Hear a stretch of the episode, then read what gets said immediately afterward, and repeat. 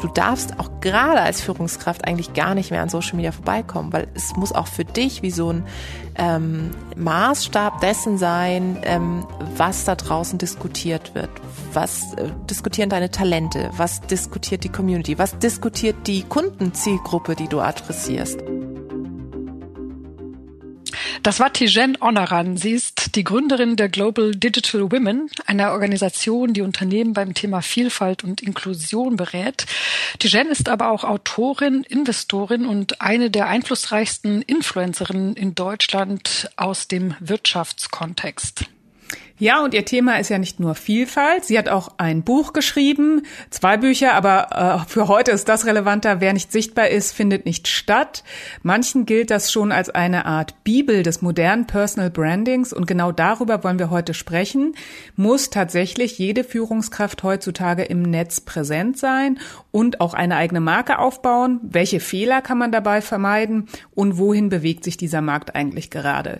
Wir, das sind Antonia Götz, Chefredakteurin des des Harvard Business Manager. Und Astrid Meyer, Chefredakteurin Xing News. Xing ist ja auch eine Plattform, die eine Bühne bietet für ExpertInnen aus der Arbeitswelt, die hier mit ihrem Wissen glänzen können. Gerade die letzten fünf Jahre haben zudem verstärkt neue soziale Netzwerke hervorgebracht. Ich denke da an TikTok aus China oder an Clubhouse, das neue Audio-Drop-In-Forum, das wochenlang die deutsche Influencer-Szene in Atem hält. Das Thema, ich glaube, so viel ist klar, geht nicht weg. Vielmehr mehr muss jede und jeder sich zunehmend entscheiden, welche dieser vielen Plattformen Sinn macht und in welcher Frequenz und vor allen Dingen, wovon man sich lieber vielleicht fernhält. Ja, das ist ja auch total aufwendig, überall dabei zu sein. Und es geht ja auch um viel Geld in diesem Markt. Ja, aber hallo. Ähm, ich habe vor kurzem erst eine Pressemitteilung bekommen, die hat dann tatsächlich auch meine Aufmerksamkeit erregt. Da stand nämlich drin, dass der erfolgreichste YouTuber im vergangenen Jahr ein neunjähriger US-Amerikaner war. Und der hat zwischen 2019 und 2020 ganze 30 Millionen US-Dollar verdient. Und da frage ich mich bei neun Jahren, ob da nicht der Narzissmus schon in die Wiege gelegt wurde. Und damit meine ich tatsächlich die Krankheit krankhafte Persönlichkeitsstörung. Oder dass ich gefragt, warum liegen die eigentlich bei mir auf dem Konto, die Billionen? Ähm, nein, aber vielleicht kommt daher auch so ein Teil meines Störgefühls ähm, mit dem ganzen Thema. Also ich möchte keine Handtasche bewerben oder Getränke hier zum Beispiel bei uns im Podcast einschmuggeln und zu sagen, ah, Astrid, schön mit dir zu sprechen. Ich trinke hier gerade den Tee glückliche Auszeit oder so. Und ich habe auch so ein gewisses Störgefühl, bei dem Wort Personal Brand. Und ich habe im Vorfeld jetzt mal überlegt, woran liegt es überhaupt? Und ich glaube, es liegt an den Begriffen, die damit zusammenhängen. Also USP, was ist der Value meines Brands? Also ich sehe mich halt in erster Linie erstmal als Mensch und nicht als Humankapital, das es zu maximieren gilt. Andererseits nutze ich ja auch Social Media sehr gerne, um über Themen zu schreiben, die mir wichtig sind, die mich bewegen und auch mit Leserinnen und Lesern zu kommunizieren. Und da, ja, ich weiß nicht, bin ich damit eine Brand? Ich finde ja, dass du als Chefredakteurin eines äh, Magazins wie dem Harvard Business Manager eine Brand bist, ob du willst oder nicht. Und ähm, davon ganz unabhängig, echte Menschen stehen ja im Marketing zunehmend im Vordergrund. Dann denk mal an die Wurst von der Rügenwalder Mühle, die fällt mir da so spontan ein. Da sind die Mitarbeiter und Mitarbeiterinnen ja auch auf der Verpackung gleich mit aufgedruckt und das war eine sehr erfolgreiche Kampagne, weil die Firma an sich einfach dadurch glaubwürdiger und ja menschlicher rüberkam. Und natürlich hat man selbst als Angestellte oder Angestellter einen Vorteil, zum Beispiel bei Gehaltsverhandlungen, wenn du eine entsprechende Marke aufgebaut hast im Unternehmen oder dass man überhaupt von Headhuntern angesprochen wird, weil es also darum geht, quasi den nächsten Schritt zu machen. Und wenn du jetzt an unsere eigene Branche denkst, also an den Journalismus, ähm, ich finde, da hat sich das in den letzten Jahren ziemlich stark gezeigt, dass da sehr viele tatsächlich auch als Marken unterwegs sind und mit ihren Marken ja ganze Geschäftsmodelle ähm, aufbauen können. Zum Beispiel gibt es jetzt diesen Newsletter-Dienstleister Substack aus den USA. In Deutschland gibt es auch ein äh, Beispiel, das heißt Steady. Und da haben sich ja sehr viele unserer Kolleginnen und Kollegen selbstständig gemacht. Davor hatten sie sich als Redakteure und Redakteurinnen bei bekannten Marken einen Namen gemacht und dann ihre ganzen Follower einfach mitgenommen zu dem eigenen neuen Newsletter, für den die Follower jetzt sogar direkt an sie Geld bezahlen. Mhm. Also ja, da sehe ich natürlich auch, das ist ein großer Aspekt, dass man dadurch ja auch freier wird. Und wenn man es zu Ende denkt, gab es unter Journalistinnen und Journalisten ja auch schon immer irgendwie Personal Brands. Also ein bekannter Kommentator wie jetzt meinetwegen Heribert Prantl von der SZ oder die Fußballkommentatorin Sabine Töpperwien. Ähm, das sind ja auch Marken äh, bis heute. Also Leute, die für eine ganz bestimmte Haltung stehen oder einen ganz bestimmten Stil. Äh, damit kann ich mich jetzt persönlich auch etwas besser identifizieren als mit einer Influencerin. Du bist eben keine Influencerin, du bist eine Thinkfluencerin. das ist ja sehr, ah, ja, danke. Ja, ja. das, ja, das ist schon auch der wesentliche Punkt für mich, weil ich finde, es gibt eine klare Trennlinie zwischen ja einer Influencerin und einer Managerin, die dann hoffentlich eine Thinkfluencerin ist, die sich eben mit einem Thema besonders ja klug, hoffe ich doch mal, positioniert. Und die Influencerin auf der anderen Seite, da gibt's ja auch so zwei Spielarten. Die eine ist entweder aktivistisch unterwegs, also denkt da mal ähm, an die Klimaaktivistin Luisa Della, oder sie vermarktet sich, um damit Geld zu verdienen. Da gibt es, glaube ich, auch sehr viele Beispiele, aber da ich da in dem Business nicht zu Hause bin, fällt mir keins ein. Ähm, äh, was ich auch sehr interessant fand, Jan Böhmermann hatte kürzlich aufgedeckt, dass sehr viele deutsche InfluencerInnen gerade sich von Dubai bezahlen lassen. Die sind dahin ausgewandert und müssen ständig halt äh, Bilder posten bei Instagram, wie toll es in Dubai ist und dürfen natürlich nicht auf die ähm, katastrophalen menschenrechtlichen ähm, Situationen da hinweisen. So und ich glaube, früher nannte man sowas auch Propaganda einfach. ähm, ja, und eine Managerin, die sich mit einem Thema positioniert, die sollte natürlich ganz andere oder im Idealfall verfolgt sie andere Ziele oder eher und geht auch anders vor. Und wie das konkret geht, ähm, vertiefen wir am besten mit Tijen, mit der ich ja gesprochen habe und die sich mit beidem sehr gut auskennt. Tijen, ähm, du bist Deutschlands, wenn ich das so sagen kann, ja, bekanntestes Diversity-Gesicht. Wie würdest du denn eigentlich selbst dich und deinen Beruf bezeichnen? Kommt immer drauf an, wer mir gegenüber sitzt. Also ich bin mal äh, Autorin, was ich auch bin.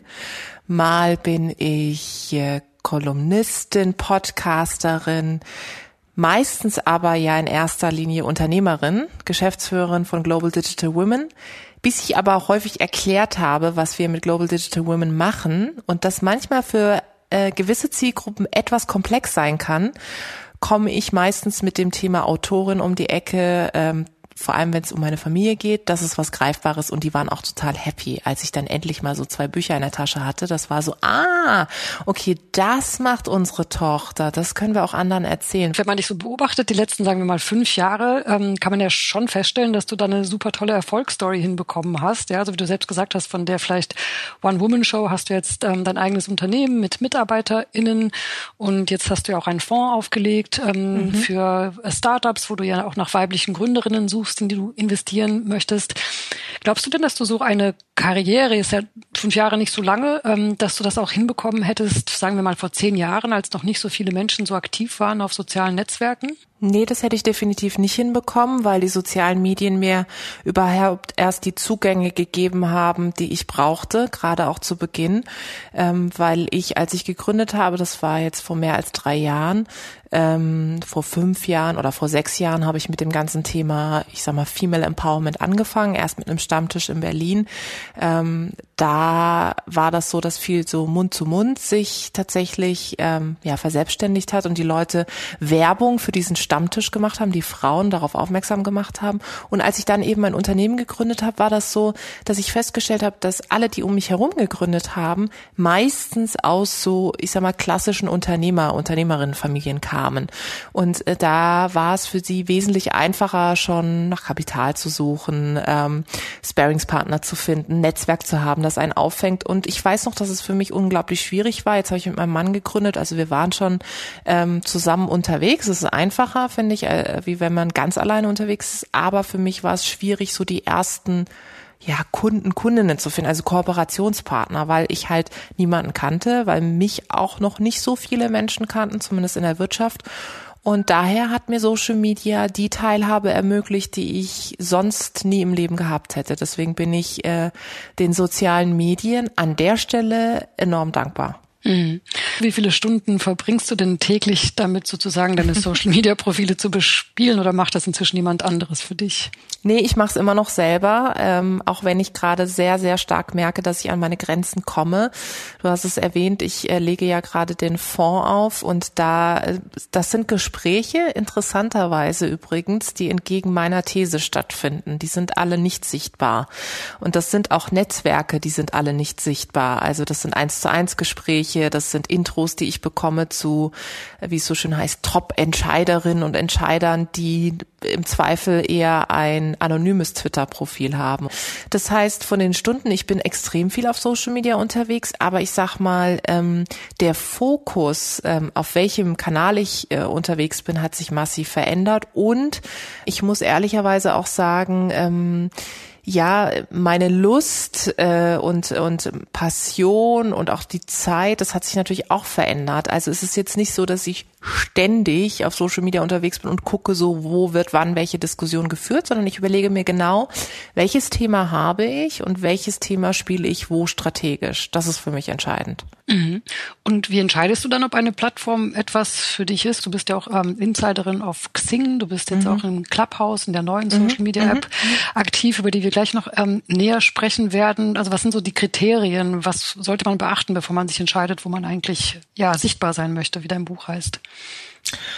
Für mich war es immer entscheidend, erstmal zu überlegen, so, okay, was ist die Message, was ist die Botschaft, was ist das, was ich wirklich transportieren möchte? Und wenn ich weiß, was das ist, was ich kommunizieren will, daraus resultiert meistens auch schon die Zielgruppe. Also wen will ich eigentlich erreichen? Manchmal sind das Themen, die eher, ich sag mal, auf einer Lifestyle-Plattform wie Instagram oder so stattfinden sollten. Ähm, und dann gibt's wieder Themen, wo ich weiß, okay, das ist eher ein Meinungsthema, ja, und das muss dann auf einer anderen Plattform stattfinden. Das heißt, ich gucke mir genau an, okay, okay, welches Thema, ähm, welche These habe ich dazu und wo sitzt meine potenzielle Zielgruppe? Und davon hängt dann ab, welchen Kanal ich bespiele und auch in welcher Intensität. Und im Übrigen ist es auch häufig so, dass ich ein Thema habe, aber dieses eine Thema vielleicht in anderen Ausführungen auf verschiedensten Plattformen platziere. Und das macht wiederum wahnsinnig Spaß, aber auch hier, das ist ein wahnsinniger Zeitfresser und auch Faktor. Das heißt, du musst ja auch erstmal die Zeit haben, ein Content ganz unterschiedlich aufzubereiten. Und im Grunde ähm, könnte ich mich eigentlich nur mit dem Aufbereiten von Content beschäftigen äh, und kann daher absolut nachvollziehen, wenn sich Leute wirklich da auch professionelle Unterstützung holen. Mhm. Kannst du denn ein konkretes Beispiel nennen, also für ein Thema, das du so durchdeklinierst, sagen wir mal, Instagram, was würdest du da machen und was machst du auf Xing oder vielleicht jetzt auch Clubhouse? Also zum Beispiel, wenn ich jetzt ähm, sowas wie ein Interview gebe, das habe ich vor kurzem für ähm, GQ gemacht. das war echt cool. Also Stichwort Filterbubble, äh, habe mal eine andere Zielgruppe adressiert. Und da gucke ich mir dann natürlich schon an, so ähm, ich kann jetzt dieses Interview in der Form ja nicht auf Instagram posten. Ne? Instagram ist ein sehr visuelles Medium. Da nehme ich dann einfach ein Zitat und gucke halt, ähm, also ich zitiere mich selber. Jetzt werden wahrscheinlich einige sagen, oh mein Gott, eitler geht's nicht. Aber am Ende des Tages muss ich auch sagen, ich habe ja Mühe in dieses Interview reingesteckt und im besten Fall finde ich das ja sehr gut, was ich da von mir preisgegeben habe. Also ich bin wie so meine eigene Redakteurin, die dann so eine ähm, so ein Teaser verfasst und dann packe ich im Grunde ein Zitat auf eine Kachel und poste das auf Instagram und verlinke das über die Story. Und genauso funktioniert das natürlich auf anderen Plattformen auch. Und wenn ich das jetzt zum Beispiel auf Clubhouse weiterdenken würde, was ja ganz total neu und fancy und so weiter ist, dann würde ich daraus eine eigene Discussion machen. In dem Interview geht es zum Beispiel darum, ähm, dass ich über Mut spreche und da habe ich dann gesagt, okay, ähm, spring ähm, ins kalte Wasser. Ja, es wird schon warm, äh, wenn du springst. So und das hat so viele Leute irgendwie motiviert und auch inspiriert, ihren Weg zu gehen, ob es jetzt als Gründerin oder Gründer ist oder als Angestellter, Angestellte. Ähm, und das hat mir gezeigt, es trifft einen wenn ich das auf einer Plattform merke, ist das häufig ein Maßstab ähm, und, und so ein Gradmesser dafür, dass es auch auf anderen Plattformen funktionieren kann, nur eben anders aufbereitet werden muss. Du hast ja auch dann wahrscheinlich, nicht wahrscheinlich, du hast ja dann auch auf jeder Plattform ein unterschiedliches Publikum. Wie stark ist das denn auch altersabhängig? Also sind Instagram wirklich alle viel jünger oder TikTok und ja, bei Xing und LinkedIn eher die älteren ähm, arrivierten Menschen? Das hast du schön ausgedrückt. Also meine Netzwerkpartnerinnen und Partner oder auch Followerinnen und Follower, die werden äh, zunehmend jünger. Ähm, also zum Beispiel auf Instagram merke ich einfach, dass ich ähm, viele, viele wirklich junge Menschen erreiche, also um die 20, wenn nicht sogar noch jünger. Das liegt aber auch daran, dass ich in den letzten Monaten ähm, so einige Instagram Live-Formate hatte mit äh, wirklich sehr bekannten und prominenten Influencerinnen. Und da merke ich dann immer wieder, ich komme mir dann immer so ein bisschen alt vor, ehrlicherweise, dass ganz viele so wahnsinnig junge Menschen auf meinen Kanal kommen und mir dann sagen, dass ähm, ich sie inspiriere und empower, was ich natürlich großartig finde. So auf anderen Plattformen ähm, ist die Zielgruppe deutlich älter gesetzter und auch schwieriger in Anführungszeichen zu catchen. Also da reicht es dann nicht irgendwie ein schönes Visual ähm, zu promoten, sondern da müssen dann auch zu Recht Zahlen, Daten, Fakten her. Und zum, zum anderen ich auch merke, dass der Informations Durst sozusagen ähm, viel, viel größer ist nach ähm, Fakten als jetzt auf einer Plattform wie Instagram, wo es vielleicht um eher einen aktivistischeren Part oder gesellschaftspolitischeren Part geht. Also gerade bei Instagram sind ja wahnsinnig viele junge Leute, die tatsächlich sehr aktivistisch sind. Und das ist natürlich dann nochmal eine ganz andere Sprache und eine ganz andere Gestus und Haltung wahrscheinlich, die man da mitbringen muss, ähm, wenn man das vergleicht von mir aus mit einem eher wirtschaftlichen, business-liken Post bei, bei Xing.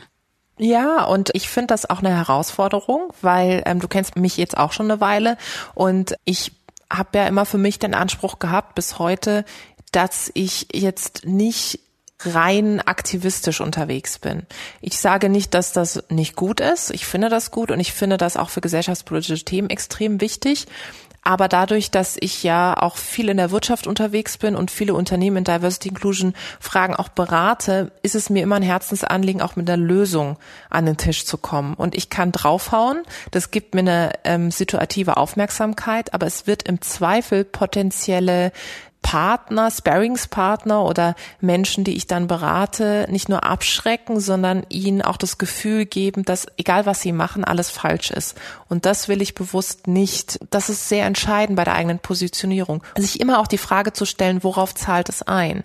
Und es zahlt vielleicht auf den situativen in Anführungszeichen Erfolg ein, dass ich eine große Reichweite habe, dass mich irgendein Medium mal zitiert und dass ich ähm, Tweet des Tages bin, aber zahlt es auf meine unternehmerische Tätigkeit und auch auf wirklich mein Wirken ein und im Zweifel dann eher nicht. Mhm.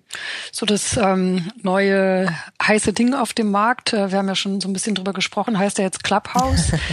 Was war denn, also woran hast du denn für dich dann entschieden? Du warst ja sehr schnell auch dann da aktiv okay, das ist jetzt eine Plattform, die für mich Sinn macht. Wie erkennst du sowas? Ich finde, man muss immer ausprobieren, worüber man spricht. Ähm, irgendwie drüber zu meckern ähm, und zu sagen, das ist alles doof, geht relativ schnell. Deswegen habe ich beschlossen, ich will mir es angucken. Und aus diesem Angucken wurde eigentlich relativ schnell, gut, jetzt will ich es aber auch ausprobieren.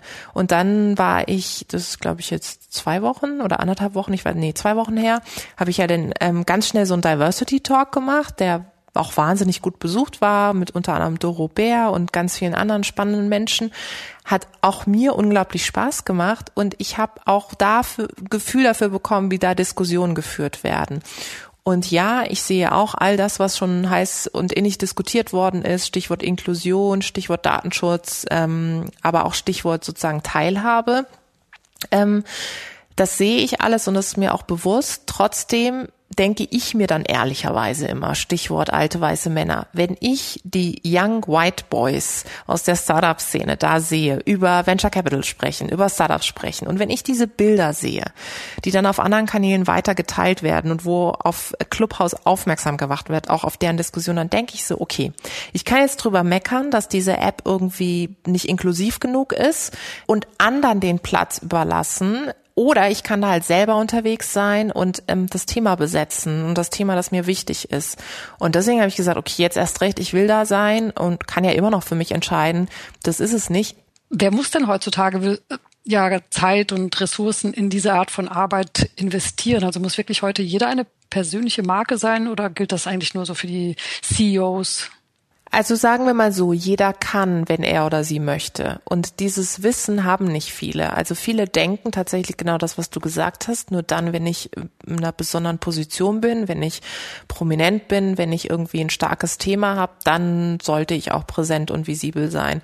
Ich finde das mitnichten so. Ich finde, gerade in den letzten Monaten haben wir ja gesehen, dass es ganz viele sogenannte Pflege-InfluencerInnen auch ähm, auf verschiedensten Kanälen gibt, die jetzt ja die Fahne hochhalten für ihre Themen und den Blick hinter die Kulissen auch ihrer Arbeitsbedingungen zeigen und das ganze Thema wirklich auch besetzen. Also eine Zeit lang war es so, dass wir über sie gesprochen haben. Jetzt sind sie Teil der Debatte, was ich extrem wichtig finde. Also es schafft ja auch Zugang und Gehör für Menschen, die sonst eben keine Teilhabemöglichkeiten ähm, haben. Das finde ich das Tolle. Das heißt, jeder und jede sollte sich meines Erachtens damit auseinandersetzen, um auch einfach dieses Wissen zu haben. Ja, und ich habe ja auch deswegen dieses Buch geschrieben, weil ich gesagt habe, ich möchte jeden und jede befähigen und zwar unabhängig der Position, weil weil man es ja auch anhand meiner Geschichte gesehen hat, dass du das alles erreichen kannst, wenn du möchtest.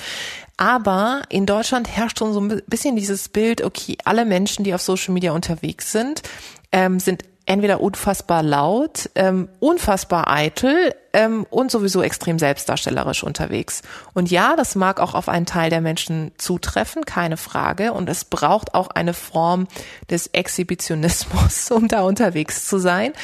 Aber die Lautstärke regle ja ich selber. Aber ich muss es halt kennen und ich bin immer Fan von Unabhängigkeit und Sichtbarkeit gibt dir Unabhängigkeit, weil du das Heft des Handelns selber in der Hand hast und weil du dann nicht darauf angewiesen bist, dass andere Menschen dieses Bild, was sie von dir haben, zu 150 Prozent prägen, sondern du kannst es auch mitprägen.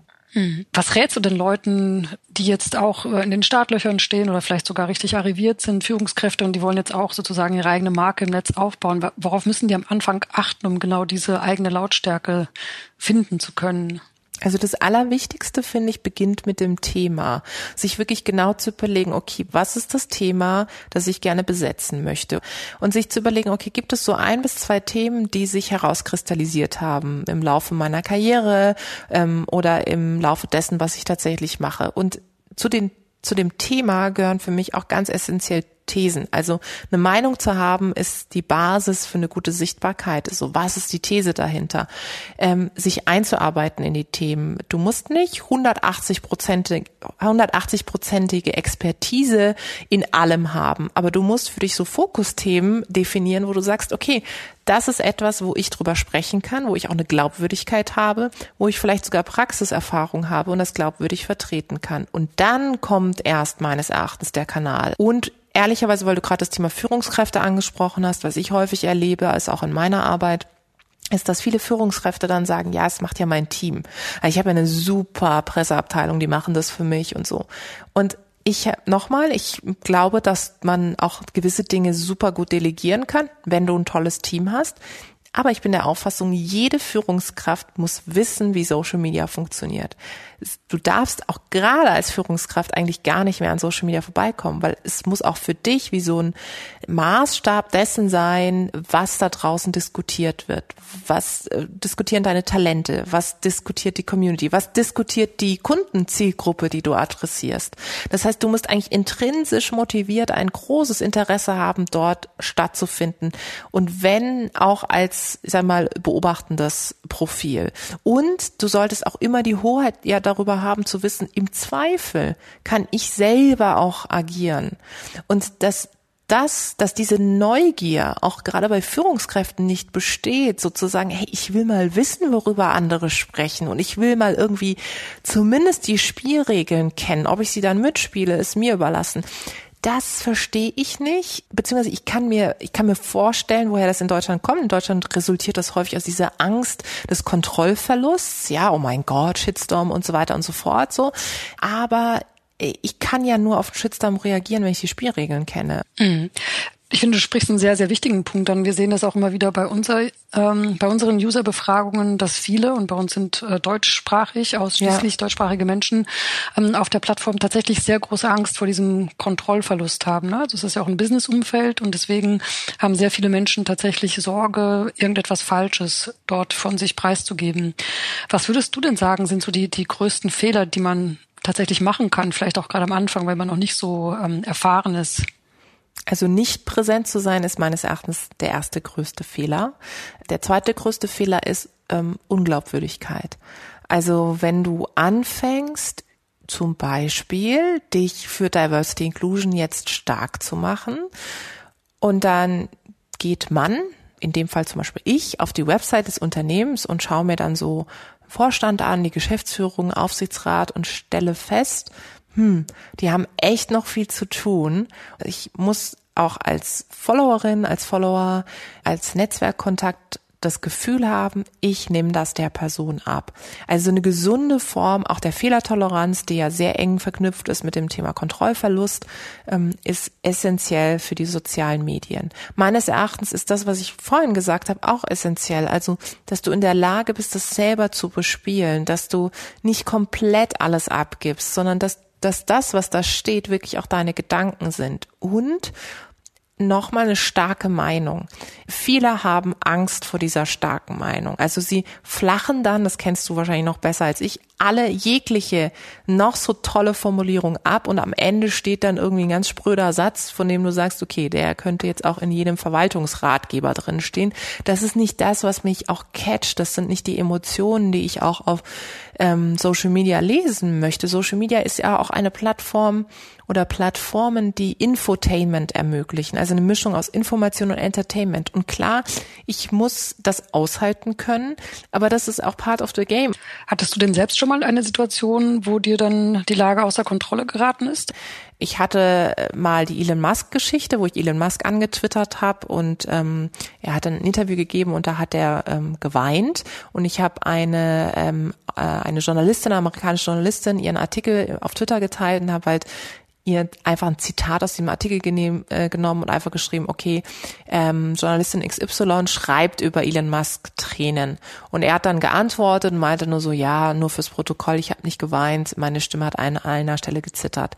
Da habe ich äh, mal erfahren, wie es ist, wirklich komplette Bandbreite von in, vom Internet abzubekommen, bis hin zu persönlichen Mails, Anrufen im Büro ähm, aus der ganzen Welt von Elon Musk Fans, die gesagt haben, was ist das für eine äh, vertrocknete alte Feministin aus Deutschland, die irgendwie meint, dass ein Unternehmer nicht auch mal weinen kann, so. Aber ehrlicherweise, ich muss sagen, da dachte ich nur so, ja, ich fand die Antwort einfach total schräg und habe gedacht, das macht's nur schlimmer. Ganz was gar nicht verstanden, worum es geht. Ähm, aber dass ich jetzt wirklich angefeindet werde oder ähm, Hate Speech bekomme, ich muss sagen, toi, toi, toi, ich bin da relativ verschont. Aber wie viel Persönliches sollte man denn tatsächlich teilen, egal wo? Gibt's da so eine Faustregel, an die man sich vielleicht halten kann? Ich bin bisher immer ganz gut damit gefahren, persönlich, aber nicht privat. Persönlich ist, ich bin verheiratet, privat, ich habe Eheprobleme. Ähm, und dieser, dieser Punkt der Eheprobleme oder dieses zu sehr die Tür aufmachens und ich glaube, als Tipp für alle, die ich würde mich immer fragen, würde ich das, was ich da poste, auch auf ein Schild an die Bushaltestelle kleben? Also bin ich bereit, dass es wirklich alle Menschen, auch alle Menschen, die ich nicht sehe, gerade in meinem Umfeld, sehen und davon mitbekommen und hören und lesen. Und ähm, stehe ich dazu morgen auch noch.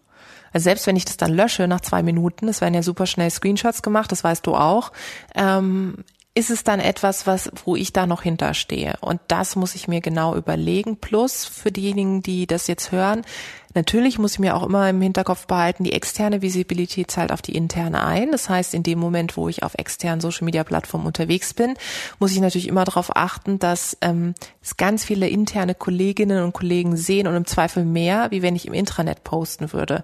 Und das sollte ich auch immer im Hinterkopf behalten. Tijen, wie kommst du das denn eigentlich hin, dass du bei dem ganzen Social Media Input, Output, ähm, dass du dabei nicht ausbrennst. Also bei mir war das beispielsweise so, als es mit Clubhouse losging. Ich ähm, habe Familie, ich habe ein Kind und ich habe dann auch, wie viele andere, glaube ich, auch dieses FOMO, also dieses Fear of Missing Out dann gespürt und gedacht, Mensch, jetzt musst du sofort hier ein Panel machen, aber eigentlich kann ich gar nicht, weil ich habe mit meiner Tochter jetzt gerade vereinbart, dass mhm. wir ähm, Super Mario spielen. Für mich ist bei in solchen Momenten immer entscheidend, dass das, was ich vorhin kurz skizziert habe, zu überlegen, ich bin da jetzt einmal, ich mache das mal mit, um es zu sehen und dann für mich die Entscheidung zu treffen, okay, das ist es, beziehungsweise ich habe es jetzt einmal gesehen, ich war jetzt einmal dabei und jetzt definiere ich meine eigene Frequenz. Plus für mich haben sich im Laufe auch des letzten Jahres ehrlicherweise die Prioritäten total verschoben, weil ich einfach gemerkt habe, dass viele der Gespräche, die ich führe, eben im nicht öffentlichen Raum stattfinden und ich kein schickes Selfie hochladen kann, weil ich tatsächlich mit einem Vorstand über Diversity Inclusion Strategien gesprochen habe und es so sensible Gespräche waren. Und das hat mich dann auch manchmal nicht genervt, aber da dachte ich so, hey, das wäre jetzt eigentlich cool, wenn ich mit dem CEO oder mit der Vorständin irgendwie ein cooles Picture teilen können. Du kennst auch all die Bilder auf Twitter und Co. Und dann habe ich gedacht, nee, aber genau darum geht es. Ich glaube sogar, je mehr Durchdringung du hast, auch in äh, spannende Kreise oder Netzwerke, wo, ähm, wie würde man sagen, so Machtzirkel sind, ja, und Macht ist ja nicht per se etwas Negatives, sondern durchaus auch etwas Positives, desto unsichtbarer wird das Ganze. Und das ist ganz spannend für die eigene Arbeit, gerade auch für meine Arbeit, die ja so auf Präsenz und Sichtbarkeit basiert, dass es für mich äh, eine gute Balance ist. Und zurück zu deiner Frage. Ich habe festgestellt für mich, dass ich mich immer frage, was ist der Worst Case? Also was ist das, was jetzt passieren kann, wenn ich da nicht dabei bin? Ja, dass ich dann halt nicht stattfinde, aber gut, wen juckt's? Also dann finde ich halt wieder woanders statt. So ähm, und dann zu sehen, was wirklich wichtig ist, wie in dem Fall deine Tochter oder in meinem Fall keine Ahnung Familie, Hunde, was auch immer. Mm, das holt mich dann so ein bisschen wieder auf den Boden der Tatsachen. Ich finde, du hast was sehr Wichtiges gesagt, ähm, dass die Zirkel der, der wahren Macht oftmals auch die sehr leisen und unauffälligen sind. Und ich muss bei dem Beispiel auch immer an so jemanden wie, wie Jeff Bezos denken, der ja, ja. nirgendwo unterwegs ist. Ne? Ist wahrscheinlich auch ein bisschen so Persönlichkeitsfrage, weil Elon Musk auf der anderen Seite ist ähm, ja zu präsent wahrscheinlich auf Twitter. Aber man muss, glaube ich, selbst entscheiden, so was ist jetzt tatsächlich wichtig. Und ich habe mich natürlich auch in dem Moment für meine Tochter entschieden und nicht für Clubhouse. Ja. Ähm, Tijan, lass uns zum Schluss vielleicht mal ganz kurz in die Zukunft blicken. Was glaubst du denn, wo diese ganze Personal Branding Reise wohl noch hingehen kann. Also wir haben jetzt mit, mit Clubhouse dieses Audio Drop-in auf einmal in Deutschland bekommen. Alle sind mhm. begeistert. Ähm, wir wissen nicht, wie lange das dauert, aber ich denke, irgendwas davon wird schon ähm, übrig bleiben und hängen bleiben und sich vielleicht auch auf anderen Plattformen durchsetzen. Was glaubst du, was, was kommt noch so in den nächsten zwei, drei Jahren? Also ich glaube, dass sobald es wieder geht, dass wir einen Boom auch an Veranstaltungen wieder erleben werden. Und wenn es eine Mischform ist aus Leute sind digital zugeschaltet und einige Menschen sind analog zusammen, weil einfach die Sehnsucht danach so groß ist. Wir werden zwar nicht mehr Veranstaltungen in der Form erleben, wie wir sie vorher hatten. Wir werden sie neu denken müssen in der Art und Weise, wie das Storytelling ist, auch in der Art und Weise der Kommunikation. Aber das wird kommen, das ist meines Erachtens der, der Punkt. Und für so Positionierungsfragen von Einzelpersonen bin ich der festen Überzeugung, dass sich in diesem Jahr entscheiden wird, wer wirklich ja, ich sag's nochmal, Haltung zeigt. Ähm, es wird auffallen, wenn Leute sich nicht positionieren, weißt du, so gerade im Bereich Diversity Inclusion. Und ich glaube, was sich in diesem Jahr zeigen wird, ist, also sowohl Unternehmen als auch ehrlicherweise CEOs, Vorstände, aber auch Führungskräfte, ähm, wenn sie sich nicht positionieren, wird es auffallen. Also, dass sie da leise sind, wird auffallen, weil man sich dann natürlich die Frage stellt, was da los? Also, ist das für dich nicht wichtig? Ähm, bist du jetzt nicht mit drin? Hältst du nicht die Fahne hoch? Ähm, das ist etwas, was definitiv kommen wird. Mhm. Super spannendes Thema. Wir haben ja dieses Jahr auch Bundestagswahlen. Ähm, von daher glaube ich, das wird alles sehr, sehr spannend in diesem Jahr werden. Ja, ich finde es wirklich interessant, wie selbst äh, Tijen, die ja davon lebt, auf Social Media präsent zu sein, inzwischen doch sehr fein und klar unterscheidet zwischen den echten Zirkeln der Macht, in denen äh, Netzwerken eher unsichtbar stattfindet, und den sozialen Plattformen, wo man schon um jeden Preis ja irgendwie auch sichtbar sein will. Also wichtig fand ich für mich auf jeden Fall den Punkt, dass man auch selbst entscheiden kann, wie laut dreht man den Lautstärke-Regler hoch. Dass das auch ganz bewusst äh, möglich ist. Ja, und ich finde auch noch einen anderen Satz sehr wichtig, den sie gesagt hat, und der gilt nicht nur auf sozialen Netzwerken, sondern generell im Leben. Ist natürlich mal besser, wenn man selbst darüber die Kontrolle hat oder zumindest ein bisschen steuern kann, was über einen gesagt wird, ähm, als umgekehrt ähm, andere sozusagen einen definieren und man das nur passiv über sich ergehen lässt, oder? Was meinst du? Ja, mir fällt dazu ganz konkret das Beispiel von Tina Müller ein. Ähm, die ist ja CEO von Douglas. Und da gab es ja im Dezember den Fall, ich habe das auf Social Media verfolgt, dass Douglas prüfen wollte, Filialen als Drogerie umzurüsten, um dadurch dem Shutdown zu entgehen. Und es gab eine Welle der Empörung und sie hat selbst darauf reagiert, auch auf Social Media, unter anderem mit folgendem Statement. Ich habe das nochmal rausgetaucht. Für viele Menschen war unsere Entscheidung, einige Filialen mit Drogeriesortimenten offen zu halten, nicht nachvollziehbar. Ab heute bleiben alle unsere deutschen Filialen bis auf weiteres geschlossen. Wir bitten diejenigen um Entschuldigung, die wir mit unserem Vorgehen befremdet oder vor den Kopf gestoßen haben. Und richtig interessant, weil ich finde, so ein Statement jetzt erstmal zu posten, ist ja jetzt noch nicht so wahnsinnig weltbewegend. Das hat man früher auch schon gemacht, dass so eine Firma sich dann äußert. War aber dann, dass Tina Müller auch wirklich auf kritische Kommentare, ich meine, Social Media lebt ja vom Dialog, auch direkt und persönlich eingegangen ist, etwa mit dieser Antwort, und das war eine Antwort, die mir wirklich hängen geblieben ist, Danke für dieses Statement, also das kritische Statement. Unternehmerisches Handeln und gesellschaftliche Verantwortung in Einklang zu bekommen, ist mir hier nicht gelungen. In Zukunft werde ich das anders angehen. Das finde ich jetzt auch eine gelungene Krisenkommunikation. Einerseits, weil sie ja deutlich macht, welche zwei Bedürfnisse sie da versucht zusammenzubekommen. Und viel wichtiger noch, ähm, weil sie einen Fehler einräumt. Das finde ich in Zeiten von Social Media einfach ja konsequent und zeitgemäß, weil da ja sofort darauf reagiert wird. Früher war das ja eher so, man hat gesendet und hat eh die Kritik nicht so richtig ähm, mitbekommen. Und man hat ja gesagt, lieber nie einen Fehler einräumen als Vorstand oder Geschäftsführerin und im schlimmsten Fall sogar Kontra geben. Wir halten also fest, wenn man Social Media macht, dann richtig, dann auch wirklich in den Dialog gehen. Ein anderes Beispiel wäre ja ein Profil, wo jeder sieht, äh, das ist seit Jahren nicht gepflegt. Ich verlinke da noch mal einen ganz spannenden Artikel, den haben wir im kommenden Heft. Da ist eine Dating-Expertin, äh, also eine Besitzerin einer Singlebörse, glaube ich. Äh, die hat dann auch noch mal eine wissenschaftliche Studie gemacht dazu, worauf Menschen im Dating und im Job achten und ja, die kurze Erkenntnis ist, immer wird zuerst gegoogelt. Viele Menschen machten sich das nicht bewusst, ob man auf ein Blind Date geht oder sich um einen Job bewerbt. Ähm, der erste Eindruck, den man heute hinterlässt, ist immer der im Netz. Und ähm, das muss man sich, glaube ich, zu Herzen nehmen. Ja, guter Hinweis. Und zu diesem Gedanken passt doch unsere Hausaufgabe. Falls ihr es nicht nämlich schon längst getan habt, definiert doch für euch ein Thema, für das ihr wirklich stehen wollt als persönliche Marke und überlegt euch dabei, wie Tijen das ja auch erklärt hat, welche sind die konkreten Thesen, die ihr daraus ableitet und für welche Werte und welche Haltung wollt ihr stehen. Und vielleicht noch ein Mini-Tipp, auch die, den habe ich aus dem Artikel mitgenommen. Äh, entscheidet nicht selbst, welches Foto ihr auf Social Media teilt, sondern zeigt es drei anderen Menschen und sagt diesen Menschen, wofür ihr stehen wollt, weil meistens beweist man da auch kein gutes Händchen. Mit dieser Hausaufgabe würde ich sagen, verabschieden wir uns heute und hören uns in zwei Wochen wieder. Und wenn euch dieser Podcast gefallen hat, dann abonniert ihn gleich, damit ihr keine Folge mehr verpasst. Und falls ihr es noch nicht getan habt, bewertet uns mit natürlich möglichst fünf Sternen bei Apple im Podcast Player. Wir sagen für heute Tschüss. Genau, und eine schöne Woche für euch. Tschüss.